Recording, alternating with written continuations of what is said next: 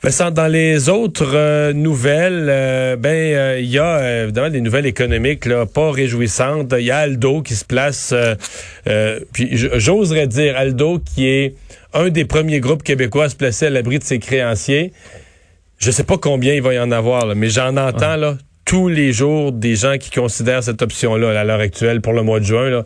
Donc ça se prépare, puis ah, on ça va être une, rafale. Parce qu'on parle pas de petites on comprend qu'il va y avoir une vague dans les petits restaurants. Non, mais moi, je parle, de, je parle d'entreprises québécoises qui ont un nom, qu'on connaît le nom de, de, de Gatineau à Gaspé. bon, et euh, effectivement, c'est assez tragique de voir ces industries, plusieurs d'entreprises effectivement bien connues euh, qui, euh, qui ont visiblement des problèmes financiers. C'est le cas donc de Aldo, détaillant de chaussures, qui s'est placé aujourd'hui à l'abri de ses créanciers en vertu de la loi sur les arrangements avec les créanciers des compagnies. Donc, on indiquait dans les dernières heures que la démarche a été entreprise aux États-Unis. Elle sera en Suisse également euh, pour restructurer les activités. Dans le communiqué, le directeur, le président directeur général euh, David Ben Sadoun qui disait la pandémie COVID-19 a mis trop de pression sur nos affaires ainsi que sur notre flux de trésorerie. Après avoir fait un examen exhaustif de toutes les stratégies possibles, nous avons déterminé qu'il était dans l'intérêt supérieur d'Aldo de se placer sous la protection euh, donc de, de, de, de, la loi à l'abri de ses des créanciers donc afin de préserver la viabilité de l'entreprise à long terme et de survivre à cette période éprouvante. Euh, donc, on disait que le, commerce de détail faisait déjà euh, face à de nombreux défis. on essaie de se tourner principalement dans des centres commerciaux, pas seulement, mais principalement, je pense. Euh, on a fait donc, on a les, un site de commerce électronique, là, mais on sait la concurrence est féroce dans ce domaine-là. Il y a les boutiques Spring et Globo qui ont aussi des magasins là, des, des pieds carrés dans des centres d'achat qui sont ne sont pas sur le point de rouvrir également. Alors euh, certaines boutiques vont quand même rouvrir euh, pour l'instant, donc euh, l'entreprise fonctionne encore, mais euh, c'est visiblement tout un défi qui s'en vient pour eux. On voyait des grands, des géants aux États-Unis aussi où on s'inquiète de, de, grands magasins de détail. JD Crew. JD Crew qui euh, fait faillite. JC Penney qui euh, des problèmes. Sears. Neiman Marcus qui est plus dans le haut de gamme, ça je pense que c'est fermé ou en faillite ou sur le bord. Parce que certaines de ces entreprises-là avaient traîné déjà de lourdes dettes, là, essayaient de survivre juste par rapport à la concurrence en ligne.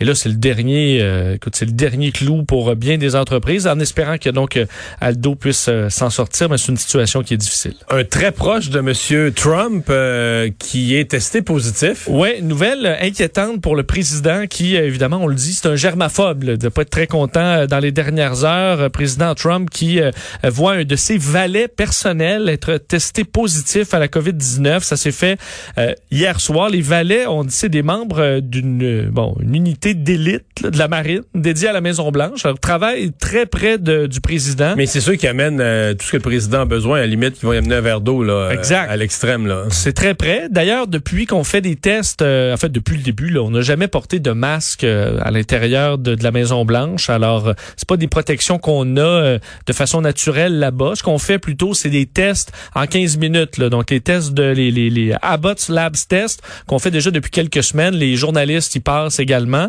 des tests rapides. Le problème, c'est que le moment où tu attrapes la COVID-19, tu peux pas être testé positif. Il y a une période d'incubation et euh, visiblement euh, la, personne n'a pas eu ce, test-là dans les, euh, enfin eu le test après quelques jours. Et est-ce qu'il a pu le, le donner au président ou au vice-président?